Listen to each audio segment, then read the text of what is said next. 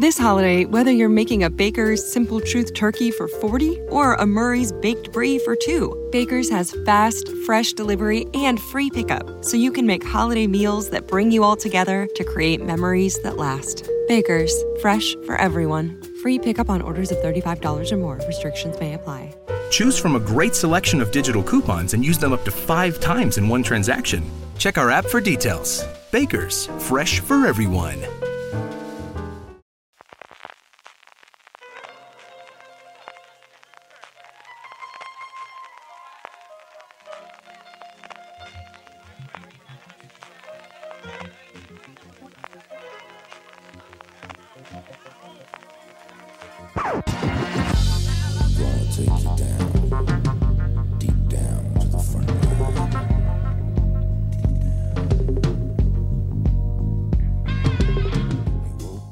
Bienvenidos a Gran Angular, el programa de fuera de series donde cada semana analizamos un tema de la industria televisiva en profundidad.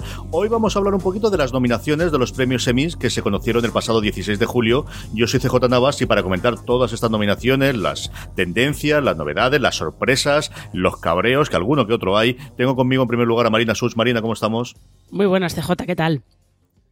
Y también dándome mucha envidia desde Granada. Qué, qué bonito. O sea, que yo, Álvaro Nieva, ¿cómo estamos, Álvaro? Aquí con el embrujo Andalucía estamos. Sí, esto, esto, eso es. Estamos que no puede ser, estamos que no puede ser. Cierto embrujo también con las nominaciones, que yo creo que es una cosa que es sosísima el cómo la hacen, pero igual no tiene otra forma más rápida de hacerlo, más bonita de hacerla, que se hicieron de esta eh, edición número 71 ya de los premios Emmy, que se celebrarán el 22 de septiembre en el Microsoft Theater de, de Hollywood. Eh, vamos a hacer, yo creo, un poquito de repaso, como os decía, más que hacer una porra propiamente dicha, que yo creo que tiene más sentido un poquito a la semana o las dos semanas que tengamos la, la evolución comentar un poquito cómo ha ido las nominaciones, las grandes tendencias que hemos visto, los grandes bloques, hablando de drama, hablando de comedia, hablando de ese tuturudulutum que es miniseries y películas para televisión, que este año ha estado un poquito más apañado, mm, hablando en general de, todo el, conjunto de nominaciones y que lo que hemos visto, y el, el, bueno, pues especialmente en drama, todo como viene marcado por Juego de Tronos. Pero antes de todo eso, em, yo sí que quiero que empecemos por las categorías que luego se nos olvidan siempre, que aquí hay alguna que no solemos comentar. Además, por algún lado, pilla fuera de, lo que es fuera de series, como son los reality de competición o los late nights o sketches, pero yo hay dos o tres que sí que quiero comentar como sea. Una de ellas que es nominación que por fin ha nominado Boya Horseman, con lo cual yo ya me compraron totalmente, ya no me cabreo con estas nominaciones, creo que es el primer año que no he cogido demasiado eh, cabreo. Tenemos nominados tanto a Big Mouth como a Boss Burger, que es lo habitual, como a Los Simpson, que todos los santos años, y luego Adventure Time por la última temporada y Boya Horseman por Free Churro, que es una cosa que me dio muchísima, alegría que tuviese. Y luego, Marina, y yo aquí ya es para que vayamos hablando, que se nos olvida muchas veces que los semis no solamente la parte de ficción, sino que tenemos cosas como documentales en el que tenemos nuestro planeta de Netflix que tiene todos los visos de que esto es lo que puede ganar este año, ¿no? Sí, es que es verdad que siempre se nos olvida que, em, que en los semi hay más cosas. Entran programas de variedades, entran esos documentales, eh, y además en documentales es que hay eh, un poco hay un poco de todo, porque está nuestro planeta, que efectivamente es el que parece que se lo va a llevar todo, pero es que está nominado en la misma categoría que es em, documental o serie de no ficción, está nominado con esos, con esos documentales deportivos de ESPN, 30 for 30, y con Chef's Table es brutal. Y, en además, que es una historia curiosísima porque lo hicieron para celebrar el tregísimo, el, aniversario, los 30 años que hacía SPN, dejaron de hacerlo, volvieron a retomarlo después y la verdad es que son documentales que en general están muy, muy bien. Otra de las cosas que al final los semis son precio de televisión, y esto sí que quiero que me, hable Álvaro de ello, es toda la parte de realities y de competiciones que durante muchísimo tiempo siempre ganaba de Amazing Race y en los últimos años la cosa se ha abierto bastante también la competición de este lado, ¿no, Álvaro?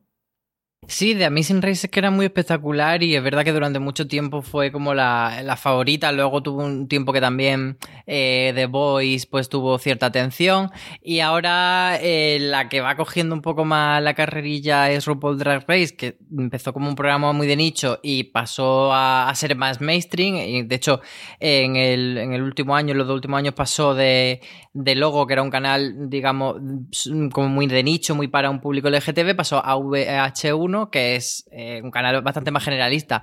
Este empezó ganando sobre todo el, Emmy de presentador para RuPaul, que era como un poco algo testimonial, pero luego ya se consolidó ganando el Emmy al mejor programa de, competición. Que este año yo la verdad es que estoy con el corazón un poco dividido porque a decir verdad no ha sido la mejor temporada de RuPaul y está eh, nominado Nailed It, que es ese programa tan divertido de pasteles desastrosos de, Netflix que a mí me gusta mucho y no me parecería mal que ganase, sobre todo porque es un poco una vuelta de tuerca a, esos programas de, toda la vida de competición y de pasteles, pero este tiene ese, ese toque de vamos a poner a gente que no sabe cocinar muy bien, con poco tiempo, hacer una cosa muy faraónica pero que no nos vamos a reír de ellos, sino con ellos. Vamos a pasárnoslo bien y vamos a sacar el lado bueno y, entre todos sacar una risa. a mí la verdad es que me parece un programa muy, pues eso, un lugar feliz. Así que si se lo dan a ellos, yo estaré contento. Yo coincido plenamente con Álvaro, lo he comentado varias veces, es uno de los programas favoritos de mi hija Charlotte, que le encanta de las dos la que más le gusta la cocina, y es de esos programas que cada vez es más, más complicado encontrar de para toda la familia. De verdad que son muy divertidos, muy graciosos, es totalmente imposible hacerlo, es decir, tú te puedes reír de ellos hasta que piensas, no, es que le han dado una hora para hacer esto, ¿tú qué harías? Pues exactamente lo mismo, o posiblemente mucho, mucho, mucho peor. Nailed si no lo has visto en Netflix, de verdad que vale mucho la pena y muy, muy entretenido. Vamos, Marina, con los números gordos primero y luego vamos por las categorías principales. La primera noticia, más por este año, por la comparación con el año pasado, uno de los grandes bombazos de la gran noticia del año pasado es que por primera vez en no sé cuántos años HBO no era la más nominada, sino que Netflix le había eh, desbancado en ese número gordo de nominaciones totales por cadena o por plataforma. Este año las cosas han vuelto a su cauce, principalmente por Juego de Tronos. Ahora iremos con el número de nominaciones por cada una de las series. Y HBO ha vuelto a batir su propio récord con 137 nominaciones, ni más ni menos. Es que además eh, Juego de Tronos este año ha batido también su propio récord con, eh, teniendo 32 nominaciones, que era algo que, hasta ahora nadie había conseguido. Lo que pasa es que estos, estas cifras a veces son un poco, o sea, hacer, eh, intentar hacer eh, análisis de las cifras es un poco complicado, porque Netflix, por ejemplo, eh, está arrasando en cuanto a nominaciones totales, porque tienen una programación que llega por todas partes. Entonces tienen, tienen nominados en todas las categorías. Tienen nominados en reality, en documental, en serie. tienen, tienen nominados por todas partes, ¿no? Nailed It, por ejemplo, que lo estabais comentando antes, es un reality de competición de Netflix, que es algo, por ejemplo, en lo que HBO, de momento, no va a estar, nunca está nominada. Entonces, a veces eh, las cifras gordas es verdad que son un poco engañosas, pero, pero por otro lado sí que te dan, te dan eh, un poco una sensación de vas viendo no sé si tendencias, pero vas viendo algunas cosas curiosas como que sí, HBO y Netflix son los que acumulan más nominaciones y detrás de ellos la siguiente más nominada es NBC, que tiene 58. A mí me ha sorprendido muchísimo Álvaro, y ahí desde luego tiene muchísimo peso el Saturday Night Live, pero luego tiene mucho los realities en los que se ha especializado NBC recientemente. Sí, tiene su The Voice y tiene también, como tú dices, Saturday Night Live. Luego tiene algunas series que han, que han tenido bastante acogida. Por ejemplo, The Good eh, Place este año tiene bastante nominación. Entonces, es como dice Marina, que no, no es una cifra esa general tan clara como podemos ver. En cuarta posición, por ejemplo, tenemos Amazon Prime Video que tiene 47 nominaciones, de las cuales muchas de ellas vienen por Fleabag, que en realidad si nos ponemos exquisitos, claro, es una serie de la BBC, lo que pasa que de cara a los premios Emmy, como el, canal que lo emite en Estados Unidos es Amazon, cuenta como una serie de Amazon. Esto pasaba también, por ejemplo, eh, con, con Downton Abbey, que contaba como una serie de la PBS. Es decir, entonces, como dice Marina, estas cifras generales son para tenerla un poco relativizadas. Sobre las series, tú lo adelantabas ya, Marina. Mm, Juego de Tronos bate el récord que tenía, si yo no recuerdo mal, con 27 originalmente eh, Policías de Nueva York. Juego de Tronos es la nueva serie más nominada en ninguna. 32 nominaciones y al menos de principio pinta de marchamo y de todas las glorias y parabienes en esta última temporada en la que va a poder estar nominada Juego de Tronos tiene toda la pinta, tiene toda la pinta porque más que porque acumule la, la, mayor cantidad de nominaciones, porque en las tres últimas galas de los semi que ha participado en Mejor Drama se ha llevado el, se ha llevado el premio. Sería muy raro que, que, lo perdiera. Sería muy raro, aquí entra siempre la gente de, no, es que la última temporada ha sido mala o al final ha sido malo o es que ha habido mucha polémica. Bueno, si eso a los semi les da igual. A los semis les da igual. Y en realidad eh, en drama tiene poca competencia, eh, donde yo creo que las categorías más interesantes este año en cuanto que pueden estar más abiertas por ver quién puede ganar son comedia y miniserie. Pero drama teniendo en cuenta que El cuento de la criada y Big Little Lies y alguna más no participan en esta gala, no participan, participan ya el año que viene. Pues bueno, pero sí que es curioso encontrarse que detrás de Juego de Tronos está The Marvelous Mrs. Maisel, que tiene 20 nominaciones, muchas porque es una serie de época y hay muchas nominaciones técnicas, y Chernobyl, que tiene 19, que eso eh, no está nada mal, ¿eh? Ese cifra total de Chernobyl no está nada mal. A mí me ha sorprendido una barbaridad que Chernobyl estuviese 19, bueno, y como se ha sorprendido absolutamente todo el mundo, ¿no? Pero, y a mí la otra que me ha sorprendido mucho, Álvaro, es que la más nominada de Netflix, que al final, junto con HBO, son las que siempre tienen mayor eh, maquinaria publicitaria para a, los académicos de, los semi poder hacerle la promoción y que, y que puedan nominarlos, ha sido Así nos ven. Bueno, sorpresa relativa, porque realmente es la mejor serie que ha hecho Netflix en mucho tiempo. Y, aquí en España yo creo que ha tenido un ruido eh, relativo, no ha sido un bombazo, pero yo creo que allí en Estados Unidos sí que era algo por lo que apostaban muchísimo. Una serie eh, basada en un caso real que, que allí era muy conocido, con Bernay. Entonces yo creo que, es normal que Netflix haya apostado por, esta serie y yo creo que así nos ven es la que le puede dar más mucha más alegría porque desde luego la, nominación para para el actor principal, yo creo que, o sea, la nominación, perdón, no, la, el premio para Jarrell Jerome de actor principal de miniserie, yo creo que lo tiene en el bolsillo. Y eso que está Jared Harris de Chernobyl ahí postulándose también, mm. pero para mí, que es para Jarrell Harris, y personalmente me gustaría mucho el de Nisi Nash como actriz protagonista de, miniserie. Lo que pasa es que Nisi Nash eh, me sorprende que no esté como... Eh, que, no esté como secundaria, que sino que esté como protagonista. Entonces, por ahí puede, puede perder bastante porque pues una Patricia Arquette, una Amy Adams tienen más categoría, incluso Michelle Williams en Falls perdón, tienen más categoría de protagonista como tal que, que Nash, que realmente su papel es más escueto. Marina comentaba antes cómo muchísimos en drama la cosa ha quedado relativamente descafinada y vamos a ir ya con ella porque muchas de las grandes series que podían competir con Juego de Tronos esta temporada, algunas de ellas como la propia HBO, como Big Little Lies, que pasaba de miniserie a ya serie dramática después con esta segunda temporada, habían decidido a, hacer una segunda, eh, pasarlo a, una ventana de, emisión que les permitiese no competir este año, sino el año que viene, de cara a los semis de 2020. Con el cuento de la criada hay una de estas cosas curiosas de las locuras que tienen las nominaciones y las reglas de los semi. Y es que si os fijáis, y de hecho si miráis el artículo de fuera de series, veréis que el cuento de la criada tiene 11 nominaciones. ¿Y esto por qué es? Esto no es por esta temporada, no es por la temporada actualmente de emisión en tercera, sino de la segunda, porque algunos episodios se emitieron finalmente y en categorías técnicas permiten entrar. Entonces, esas 11 nominaciones no vas a encontrar, evidentemente, Elizabeth Moss, ni mejor drama, ni mejor guion, ni mejor director. Son todo de categorías técnicas que las reglas son distintas que las categorías principales y entonces te permiten hacerlo y tiene a lo tonto, a lo tonto 11, que es, pues eso, la, la serie vamos, está junto, emplatado con Fleabag, es la novena serie con mayores nominaciones. Una cosa de estas rarísimas que ya veremos después, además, cuando veamos eh, miniseries y, y películas para televisión, como es más raro todavía. Con todo esto, como os comentaba, con esta salida, el mejor drama nos ha quedado una categoría curiosa en cuanto a nominaciones, con ocho nominadas. Yo creo que es la categoría que más nominadas tiene. Los estándares son seis. Y yo no recuerdo ahí, Marina o Álvaro, si vosotros recordáis de memoria, cómo va en función de la horquilla de cuántos votos tiene, se mete más gente o se deja de meter, eh, tener el, nominaciones. Está evidentemente Juego de Tronos. Y a partir de ahí tenemos Better Call Saul, que es el año en el que más eh, nominaciones tenemos, aunque se han vuelto a olvidar de Ria Sihor, que es uno de los cabreos mayores que tengo yo este año en la nominación Bodyguard, que a lo mejor se ha desinflado algo, pero sigue teniendo pues, el, el marchamo que tuvo a final de año pasado en inglés. En...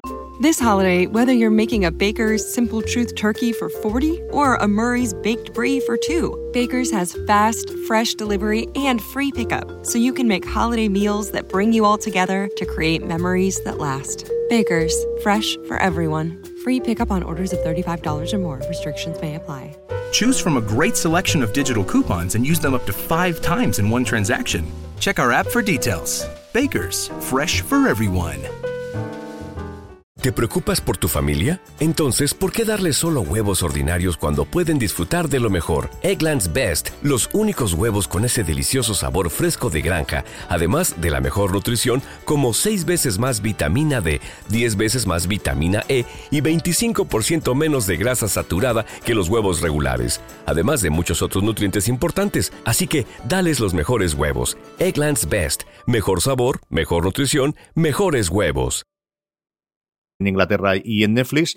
Un Killing Eve, un Pose, que yo creo que estaba todo el mundo con mucho, estaba muy dado el que iban a hacer las nominaciones eh, de, interpretación, pero no estaba nada claro la de, la de series. This Is Us, que sigue siendo la única serie de emisión en abierto en Estados Unidos que se cuela ahí en medio. Sucesión, que es la otra alegría que me leí yo. Y luego Ozark Marina, que no hay forma de que nos la quitemos de encima. Mira que le gusta Ozark a los académicos americanos, ¿eh? Mira, de verdad, ¿eh? Yo eh, es que eh, no, no entiendo muy bien. Le ponen un filtro azul a la serie y ya parece que es súper intensa y súper seria. No, esto yo creo que es más cuestión de, de los actores, porque también en los premios del SAG, Ozark siempre, siempre está, eh, siempre tiene un montón de nominaciones. No sé por qué a los actores que votan los Emmy les gusta Ozark. Bueno, pues nada, ahí está. ¿Qué se le va a hacer? Yo he de decir que puse mi artículo de ausencia y sorpresa, puse como sorpresa de qué hace Ozark ahí nominada y me he ganado un email de Tango Argentino, que es un lector que, que me ha mandado un email diciéndome Ozark es buenísima, así que desde aquí, Tango Argentino, te mando un beso. No voy a ver Ozark, pero me alegro por ti de que estés contento de que esté nominada aquí en Drama. Yo creo que es un entretenimiento de, de, lo que hay, una serie intensísima por encima de lo que tendría que ser, que tiene unas interpretaciones sobre todo femeninas que estaban bastante bien en la primera temporada que es la que yo vi. Mi padre sí que le encantaba, pero vamos, que en comparación con las demás, ya te digo yo que ni de lejos. Pero bueno, ahí está él y está Jason Bateman, que abre las, la categoría de mejor actor protagonista, en la que tenemos por primera vez a la gente de Juego de Tronos nominadas en actor protagonista. Luego hablaremos de la parte de secundarios. Una serie que tradicionalmente todo el mundo iba siempre a secundarios, Marina, que lo presentaban todos antes secundarios, pero este año no, conseguido que la pareja, que tanto Kit Harington como Emilia Clark las tengamos como actor y actriz protagonista en, en la categoría de drama. Pero es que esas tácticas a veces de vamos todos como secundarios, es como, sí, es muy solidario, pero en realidad os estáis haciendo la puñeta los unos a los otros, porque hay demasiada gente. No vais a poder entrar todos en secundario. Es mucho mejor que haya un par que vayan a protagonista y así dejas hueco para que en secundario pueda entrar eh, más gente. Era, realmente era un poco absurdo lo que hacían antes, que también es también lo que hacían los actores de Modern Family, que por eso eh, había actores que eh, merecían mucho la nominación al Emmy y nunca se la pudieron llevar, como Sarah Hyland, porque todos los demás le estaban haciendo tapón, básicamente. Eh, también hay que, tener en cuenta que estas nominaciones de drama, pues por ejemplo lo que hemos dicho antes de Ozark eh, como mejor drama, o incluso que, que haya entrado Pose, que es una serie que yo creo que en otro año con más competencia los Emmy la habrían ignorado completamente, lo cual habría sido causa de indignación por mi parte. Em, pero que hay que tener en cuenta que al haber menos competencia, se abre más todo, evidentemente, y así es como eh, Kit Harrington se ha podido meter en mejor actor protagonista de drama. Directamente, sobre todo porque si la gente va a votar cosas de Juego de Tronos, que es una serie que ve todo el mundo, eso tengámoslo en cuenta, por eso también la votan mucho, porque la ve todo el mundo, es que era el año en el que tenía que entrar. Si se quedaba fuera este año ya era como para decirle, mira, Kit, quédate haciendo teatro y olvídate de los semi. En las nominaciones que tenemos aquí, Álvaro, de, actor y de actriz protagonista, yo creo que tenemos algunos de los que ya entran por defecto, cosas como Sterling K. Brown en DC Sass, cosas como Viola Davis como por cómo defender a los asesinos. La que más me ha extrañado a mí que es como Robin Wright por House of Cards, pero al final tiene pinta de que tienen mucho cariño. Yo creo que las que la crítica más estaban buscando y que quizás más, más alegrías han dado es, por un lado, en masculino la de Billy Porter por Pose y luego en femenino, que no se hayan quedado solamente con una, sino que este año las dos protagonistas de Killing Eve, tanto Sandra O como Jodie Comer, hayan sido nominadas en una categoría femenina en la que tenemos nuevamente un montón de nominadas, tenemos hasta siete nominadas. Totalmente, porque Sandra O parece que al ser más famosa que yo, de Comer le hacía como un poco de tapón, como decía Marina, que, no conseguía entrar, pero este año han entrado las dos y nos ha hecho bastante ilusión. También Mandy Moore, que, mm, de DC Sass siempre nominaban a Sterling Brown y a, a Milo pero a ella no.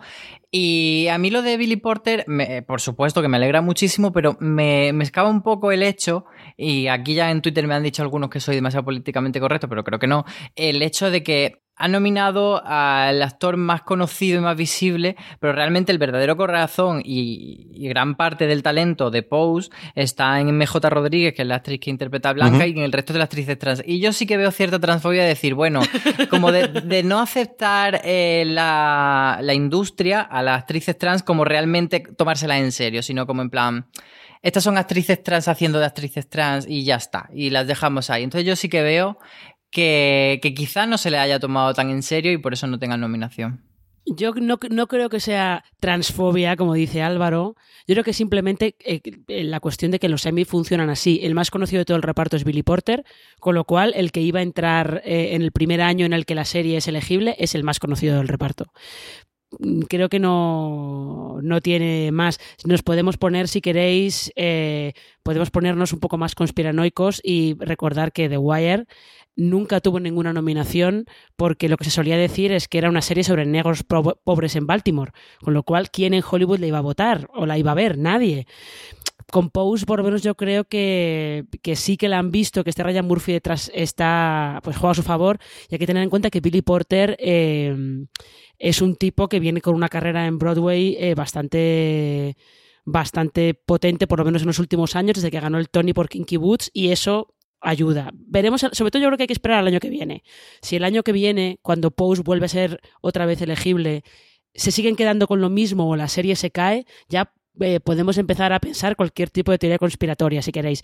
Pero de momento yo creo que en el primer año es bastante lógico lo que le ha pasado a, a Pose, que entra a la serie, entra la persona más conocida del reparto. Podía haber entrado eh, Kate Mara o Ivan Peters, que estos son así, ¿eh? pero no, el que ha entrado es Billy Porter.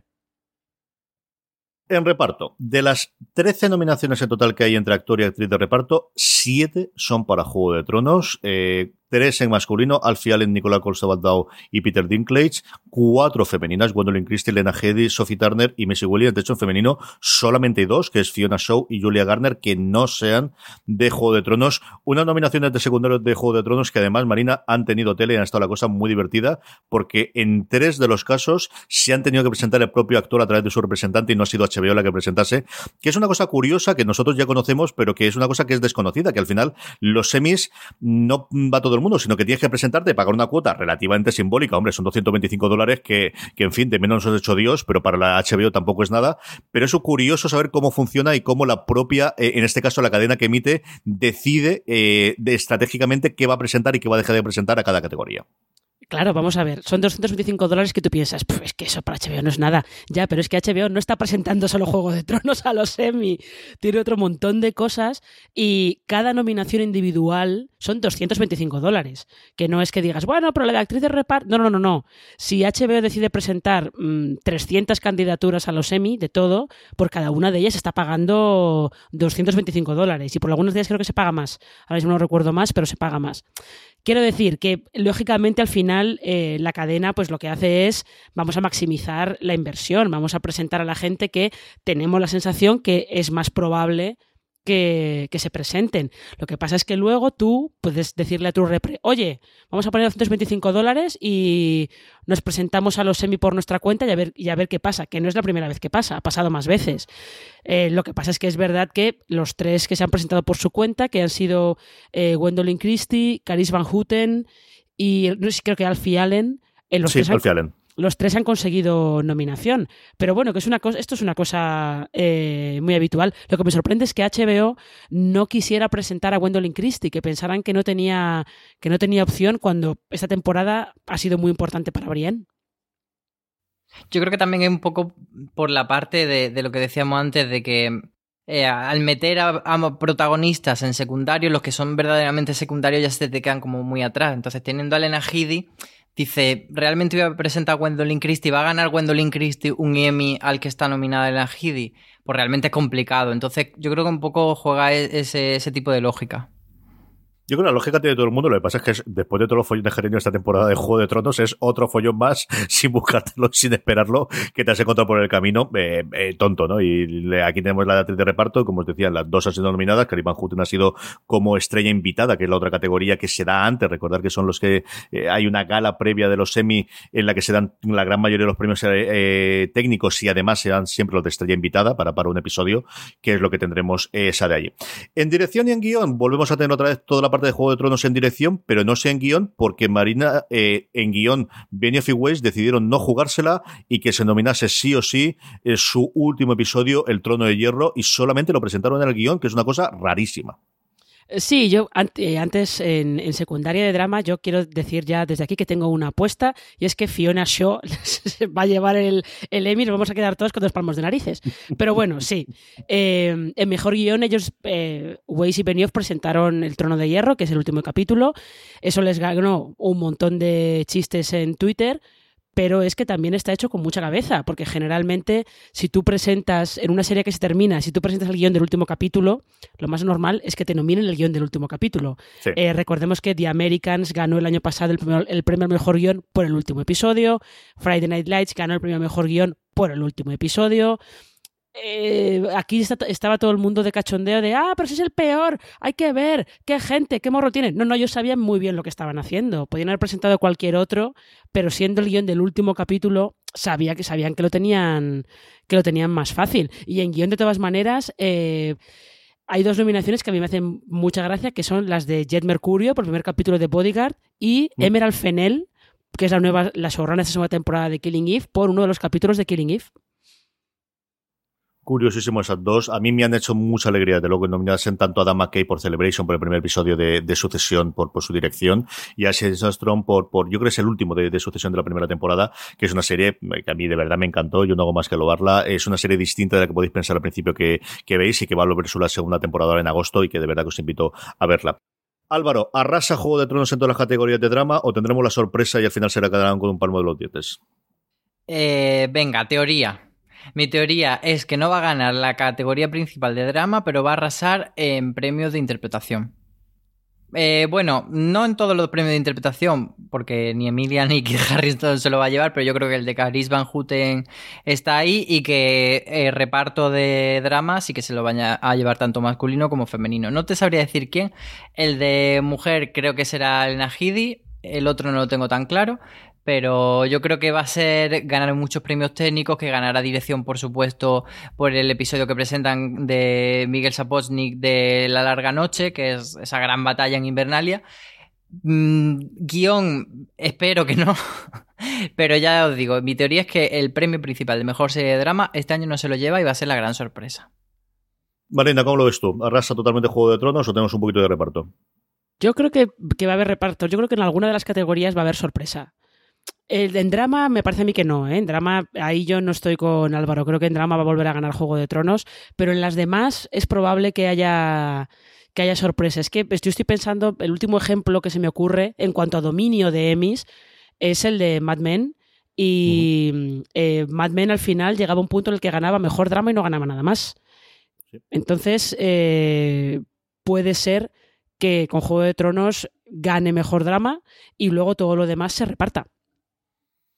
Yo creo que arrasa. Yo creo que arrasa total y absolutamente. Me, tengo la duda, desde luego, en actor y actriz principal, que es la que creo que les podrían quitar alguna cosa, y lo de tantísima actriz nominada en reparto, que a lo mejor se puede repartir un poco los, las nominaciones, aunque yo creo que HBO orientará el voto de, del bloque que ellos más o menos controlen y no conozcan en un sentido o en otro. Yo veo más clara a Sophie Turner que a Lena Headey como, como ganadora, o Missy Williams, pero yo creo que sería Sophie Turner la que veo más clara después de todo el arco que tiene, y en, masculino Peter Dinklage.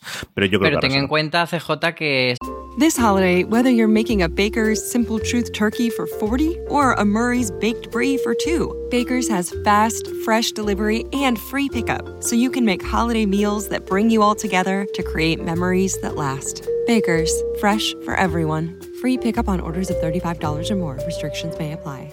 Choose from a great selection of digital coupons and use them up to five times in one transaction. Check our app for details. Baker's, fresh for everyone.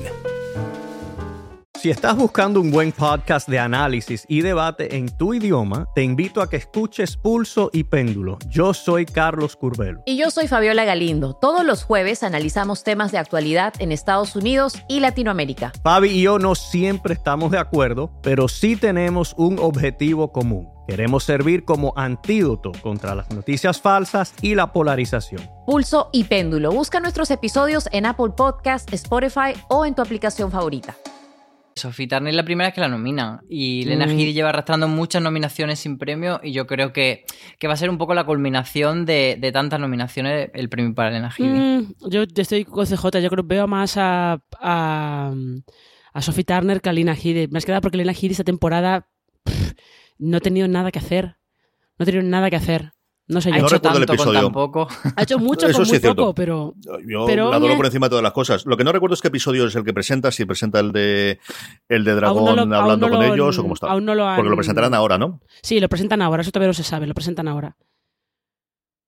No lo sé, no lo sé, no lo sé. Yo sí que a día de hoy veremos cómo nos acercamos a septiembre, cómo, cómo están los mentideros, pero, pero yo creo que arrasan con absolutamente todo. En comedia, a diferencia, está la cosa muchísimo más abierta. Tenemos, pues eso, una, yo creo que la época dorada de la comedia de los últimos dos o tres años. Tenemos muchísima dramedia, comedias de una hora de duración, un montón de mezclas, cosas en plataformas, cosas en canales clásicos como HBO, cosas en abierto y cosas rarísimas, y aquí sí que tenemos que hablar de ellas sí o sí, eh, como algo de Pop TV, que es algo que nosotros hemos descubierto porque es la cadena de CBS filial que ha salvado día a día, pero que tiene una comedia que Chino Chano, Chino Chano se ha colado en su quinta temporada a nominación por, me- por Mejor Comedia. Las nominadas a Mejor Comedia son Barry por su segunda temporada en HBO, Fleabag eh, por su segunda temporada, que en Estados Unidos vieron a través de Amazon Prime Video, igual que nosotros aquí, The Good Place, de Marvelous Mrs. Maisel, que venía de arrasar absolutamente todo con Globos de Oro y con Emmy en su primera temporada, Muñeca Rusa, que se ha nominado o que la han presentado como comedia, VIP, la actual reina, si no fuese por ese parón del año pasado, por la enfermedad que, que pasó su protagonista, Julia Louis Dreyfus, que hizo que durante el año pasado no se, no se emitiese y que vuelve otra vez a las nominaciones, y esa rareza absoluta y total que es Shit Creek, que se emite, como os decía antes, en Pop TV, Marina. Esto sobre, sobre cómo es posible que Schitt's Creek se haya colado, porque es rarísimo que una comedia tan pequeña en un canal tan pequeño y en la quinta temporada entren en, en los semi, es, es rarísimo esto, pero eh, Vulture te publicó hace un par de días un, un artículo bastante interesante en el que contaban cómo canales pequeños como Pop TV o como BBC América, mismamente, habían conseguido eh, nominaciones para Schitt's Creek y para Killing Eve sin gastarse las millonadas que se están gastando HBO y Netflix. Era, una- era un artículo muy interesante, sobre todo porque eh, en el caso de Schitt's Creek eh, lo que habían hecho los, los responsables de Pop TV era aprovechar que sus protagonistas son leyendas vivas de la comedia estadounidense como Eugene Levy y Catherine O'Hara y lo que hicieron fue pues eh, que se recorran un montón de, de talk shows, que aparezcan en mesas redondas de estas de, de posibles nominados a, los Emmy. Eh, lo que han hecho ha sido poquito a poco ir aumentando un poquito el perfil de la serie y por lo menos consiguieron generar curiosidad. Y está claro que luego o la gente la vio en Pop TV o a mí no me extrañaría nada que, también mandaran hubieran mandado la temporada completa a los votantes, que es una táctica que utilizó Friday Night Lights y que consiguió las nominaciones por eso. Una serie que se ha colado ahí en medio, que ha tenido nominaciones, de verdad que no solamente la nominación de mejor serie, sino que se ha metido con nominaciones y que de alguna forma ha dejado fuera a Dead to Me, Álvaro, que, que no ha logrado meter en Netflix una segunda eh, serie que acompaña muy llega rusa, y yo creo que quizás la que más se ha desinflado desde los Globos de Oro a estas semis, que ha sido el método Comiskey, que solamente ha logrado mantener la nominación de Michael Douglas. Eh, está Michael Douglas, está también Alan Arkin, si no me equivoco, pero sí que es muy llamativo que, que la gran ganadora de los premios Globos de Oro eh, aquí pues haya quedado tan, tan atrás, tan atrás. Y, y como decimos eso, que, que se ha desinflado, yo creo que lo del método Comiskey eh, nos invita casi a reflexionar también en este nivel de, de televisión de usar y tirar o de éxitos tan efímeros que estamos en el que estamos viviendo, que de repente el método Kominsky lo fuese todo hace unos meses y que ahora sea como de decir, bueno, ¿qué es el método Kominsky? Y en el drama lo tenemos con Homecoming también. Homecoming parecía que se iba a comer el mundo y ahora se ha comido pues lo que se ha comido. que ni Nada. siquiera Julia Robert, que parecía que era la nominación evidente, aunque sea solo porque Julia Robert, pues, pues no está nominada. Entonces, mm, me invita a esa reflexión, a decir qué rápido pasan las cosas y qué rápido nos olvidamos. Y fíjate que eh, uniendo esto, creo que, que aquí la gran vencedora va a ser VIP, inevitablemente. Lleva arrastrando nominaciones, no sé si son tres años, o sea, victorias, tres años. Desde la temporada 4 de VIP ha ido ganando todos los años. Y yo creo que los Emmy que que no son muy de modas como los Globos de Oro, van a, a decir, no, la mejor serie es esta, su último año, además también tiene toda esa parte de relato de, que la serie se ha tenido que, aplazar por el cáncer de, Julia, que además es un personaje queridísimo en Estados Unidos, yo creo que todo eso va a potenciar a que sea la serie que gane este año en comedia y, que nos demuestre eso, que, a veces hay, hay pilares que son inamovibles y que no está todo en función de los bandazos de esta semana. Hay una serie muy importante y la semana que viene ya no hemos olvidado de ella. En actriz yo creo que no hay ninguna posibilidad que no se lo lleve eh, Dreyfus, por mucho que queramos a Philip Waller por mucho que esté Natasha Lyon, espectacular muñeca rusa. En masculino, ¿crees que Bill Hader puede mantener la fuerza que cogió esa primera temporada de Barry con, con la fuerza que está cogiendo la serie de HBO, Marina? Em, a mí no me extrañaría, ¿eh? porque de hecho da la sensación de, por las nominaciones que ha acumulado Barry este año, parece como que la alternativa a ganar si Pip no gana, como que la alternativa es Barry.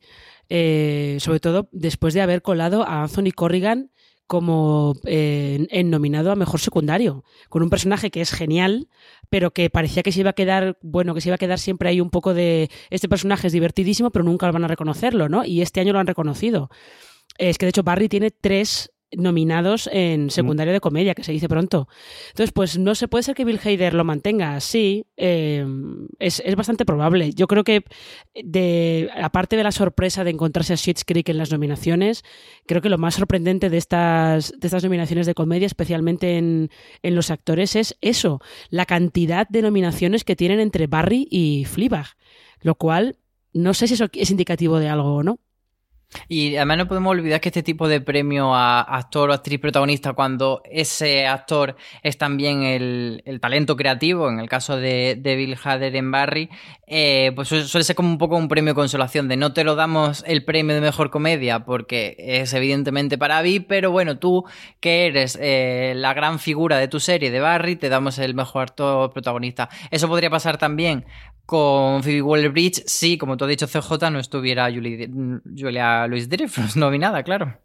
A mí la otra cosa que me extraña, porque además comedia tradicionalmente siempre ha tenido su huequecito para cadena de emisión en abierto. Tenemos NBC y tenemos, bueno, pues porque al final es cable básico eh, eh, complicado, porque no es una de las cadenas habituales que tienen en los paquetes americanos, pero bueno, que está ahí, es cómo se ha abandonado total y absolutamente de Big Theory, que hace unos años, al menos la nominación de Parsons estaba siempre allí, y hay que irse hasta dirección de comedia, ni siquiera por el guion del último episodio de algo que ha sido junto con Mother Family y los dos pilares de los últimos 10 años de la comedia en abierto en Estados Unidos, la única nominación que tenemos en las categorías principales es la dirección del último episodio de Vivan Theory. Esa es quizás para mí una de las mayores sorpresas que tenemos en comedia este año, Marina. Ya, yo creo que The Big Bang Theory cuando se cayó de los semis se cayó, se cayó de ella ya directamente porque no, no daba más de sí para estos premios. Es que son 12 temporadas, es que son muchas, son muchas y llevaba ya también muchas temporadas fuera de, fuera de los semi. Y es que además hay que tener en cuenta que em, en guion de comedia han entrado cosas como esta serie loquísima de Hulu, que en realidad se lee Penis, aunque es Pen 15, pero se lee Penis eh, que esta serie loquísima de dos comediantes treintañeras que se interpretan a sí mismas cuando tenían 13 años, pero evidentemente tienen más de 30.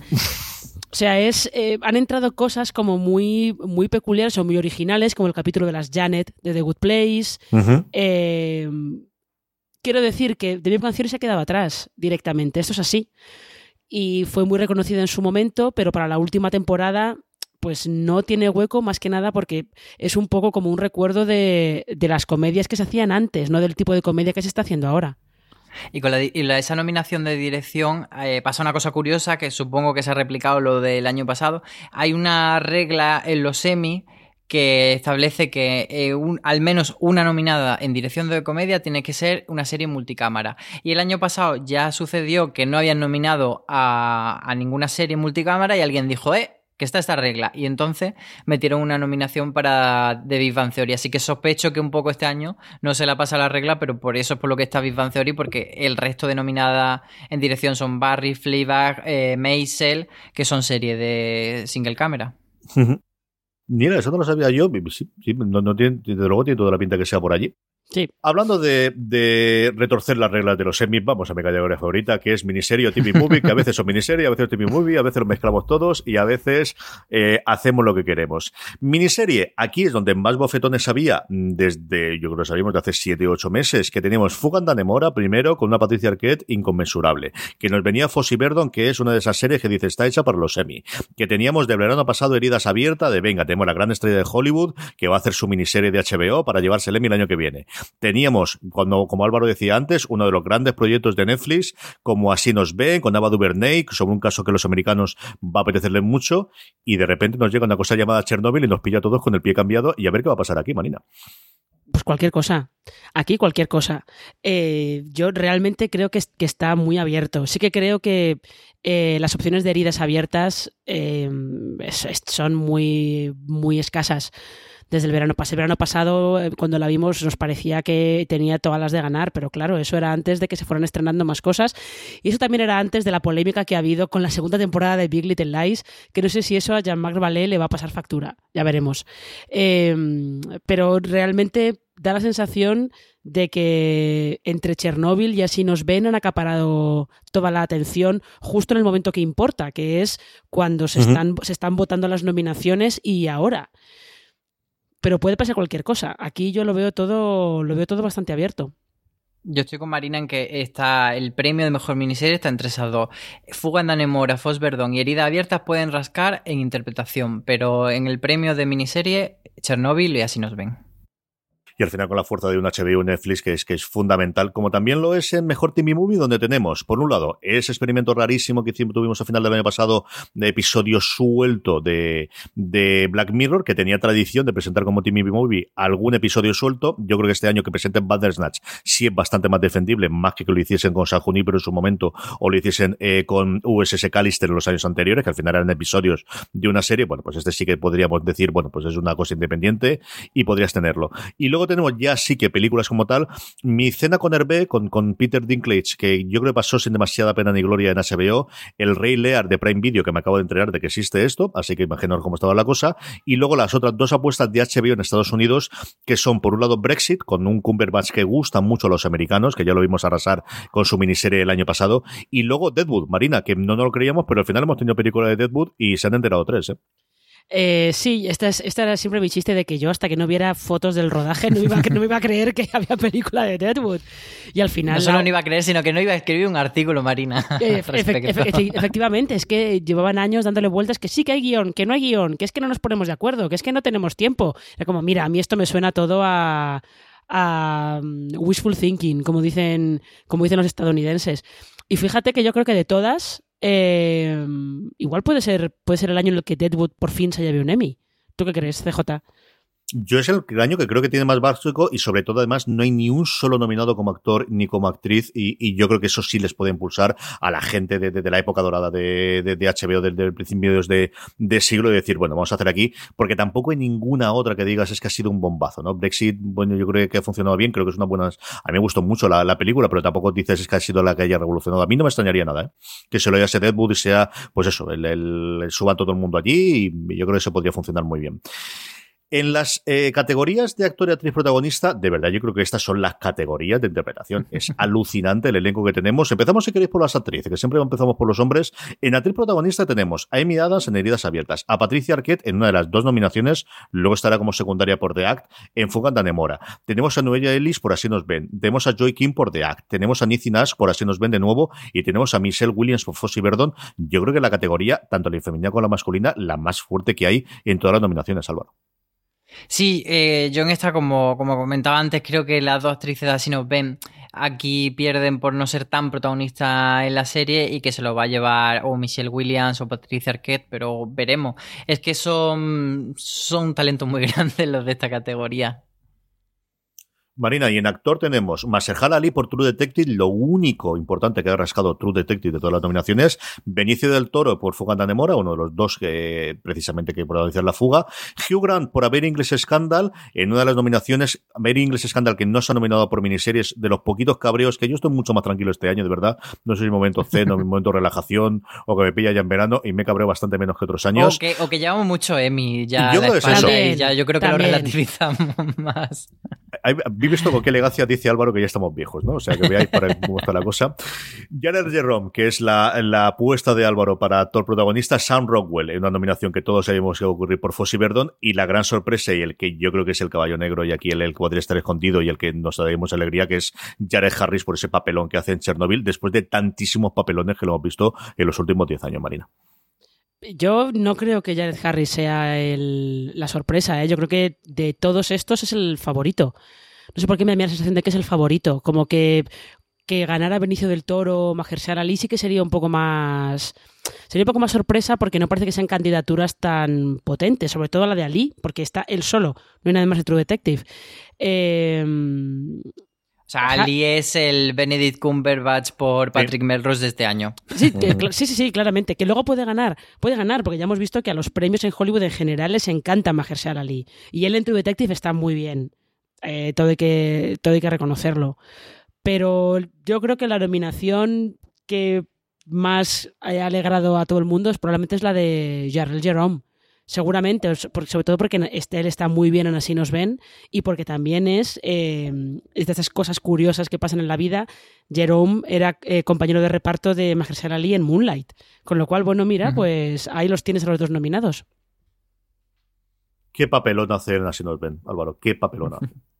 Sí, además que supongo que mandará el episodio suyo, bueno, no puede ser de otra manera, ese episodio que está hecho para lucimiento de él y, y él se, se, come la pantalla, se come el personaje, entonces me parece que sí, que, que va a ganar. Yo de, de miniserie eh, me gustaría también destacar un par de cosillas y una es que eh, American Horror Story por primera vez este año no la dejaban competir como miniserie porque como rescataba personajes de la temporada 2, 3, no, de la, de la 1, de la 3, etcétera, pues ya contaba como serie, entonces ha rascado muy poca cosa, eh, creo que solo tiene a, a Jessica Lance precisamente como actriz invitada. Y luego eh, me, da mucha curiosidad el hecho de que la renovación de Russian Doll fuese antes de las nominaciones precisamente eh, de, forma contraria de lo que pasó con Big Little Lies, que esperaron a que entrase en categoría de mejor miniserie porque eh, veían que ahí iba a funcionar mejor y después ya fue cuando la renovaron, pues bueno, Russian Roll yo creo que han hecho lo contrario, que en miniserie eh, quizás no se habría comido un colín, pero en comedia podía funcionar mejor, entonces por eso la han renovado antes de, de que se cerrase el periodo de votación, yo creo. Que miniserie es durísima este año, ¿eh, Marina? Ya, es, es, que es una categoría. es una categoría muy, muy, muy complicada. Además, en todas, ¿eh? no solamente en la, en la principal, sino en todas, en las de interpretación, y daos cuenta que el año pasado también fue una categoría muy potente, la de, la de miniserie. Así que estamos teniendo unos últimos años muy, muy interesantes para, para este tipo de ficciones. Sí, la categoría que siempre teníamos ahí de cajón desastre, que arrasaba siempre HBO con la miniserie que hacía, con la película que hacía el año, que, que de alguna forma American Horror, Story, como comentaba Álvaro, en la que le dio ese resurgimiento y ese eh, volver a estar en primer lugar, y a FX, por qué no decirlo, de, de, permitía estar siempre en la segunda, tercera, dependiendo cómo estaba Netflix o cuánta producción había tenido Netflix, en el, al final en el reparto de los, de los semi, y este año de verdad que estoy dando el scroll para arriba y para abajo y no hago más que ver nombre y decir, brutales. Quitando eso sí a, a, a Huffman, que no, no, está el, el caso de la compra de, que el crío entrase a la universidad le ha costado la nominación clarísimamente, Álvaro. ¿eh? sí, o sea, al final todas las nominaciones no son solo eh, por cuál es tu talento, quién es verdaderamente la mejor interpretación. Pues como tú dices, a Felicity Huffman el, tema del escándalo personal que ha tenido le ha costado estar ahí. Muchas veces también no se trata solo, como decíamos en el caso de Maher Salali, no se trata solo de que tu interpretación sea realmente buena, sino de que esté en el proyecto potente y tu interpretación sea buena. Entonces, mm, necesitas que tu serie realmente sea muy, muy reconocible ese año y muy relevante. Si te has quedado con una gran interpretación, una serie que ha pasado desapercibida, pues no va a llevarte ni nominación ni premio. Eso es así. Marina, ¿alguna cosita para cerrar que se nos haya quedado? ¿Alguna nominación que te haya especial eh, alegría o algún pequeño cabreo que te haya llevado que te haya faltado de nominar? Eh, pues la verdad es que no me pasa un poco como dice, como dice Álvaro, que ya son, ya son muchos semis y ya hemos, ya hemos aprendido a relativizar esto y sobre todo que ya sabes cómo funcionan. Entonces hay algunas cosas que te sorprende encontrártelas, pero luego tienen su lógica dentro de cómo funcionan los premios, en su mayoría quiero decir. Eh, pero no, yo creo que no. Sí que es. Antes estaba mira, repasando otras nominaciones, por ejemplo, en la parte de animación de, de formato corto. Es curioso porque ahí Love, Death and Robots ha rascado una nominación por un capítulo en concreto, eh, compitiendo contra em, un episodio de Steven Universe, por ejemplo. Son de esas mezclas peculiares que a veces hay en los semi. Y nada más, yo creo que lo que falta por saber es qué va a hacer Fox con, la gala, porque me parece que no tiene todavía presentador, y de hecho se estaba planteando que no hubiera presentador, que fuera un poco como, como la de los Oscars de este año. Cuando los semi han hecho eso de no hay presentador, no ha salido bien, ya veremos. Y especialmente porque va a ser la primera temporada de verdad en la que Fox ya no forma parte de, del grupo 20th Century Fox. Ya sabéis que el, canal Fox se quedó fuera de la compra de Disney. Con lo cual, no sé, a ver, a ver qué hacen. Sí, señor, ahí estaremos. Álvaro, ¿alguna nominación, alguna ausencia que nos quede por destacar?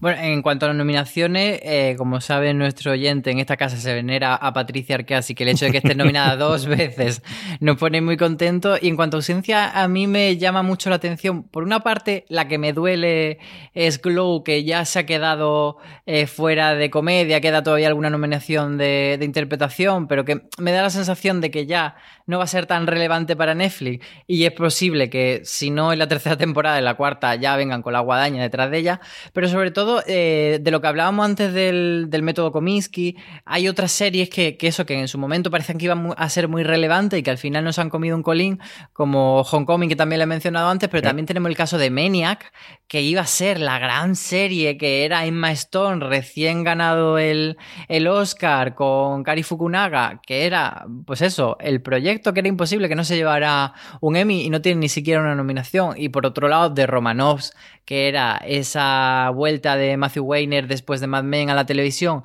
que presentaba tres episodios como TV Movie, en este caso, y que no ha rascado tampoco nada, ni siquiera está ahí, pues eso, en la categoría de interpretación. Y, no se me da la sensación de un poco de curita de humildad, no sé cómo lo veis vosotros.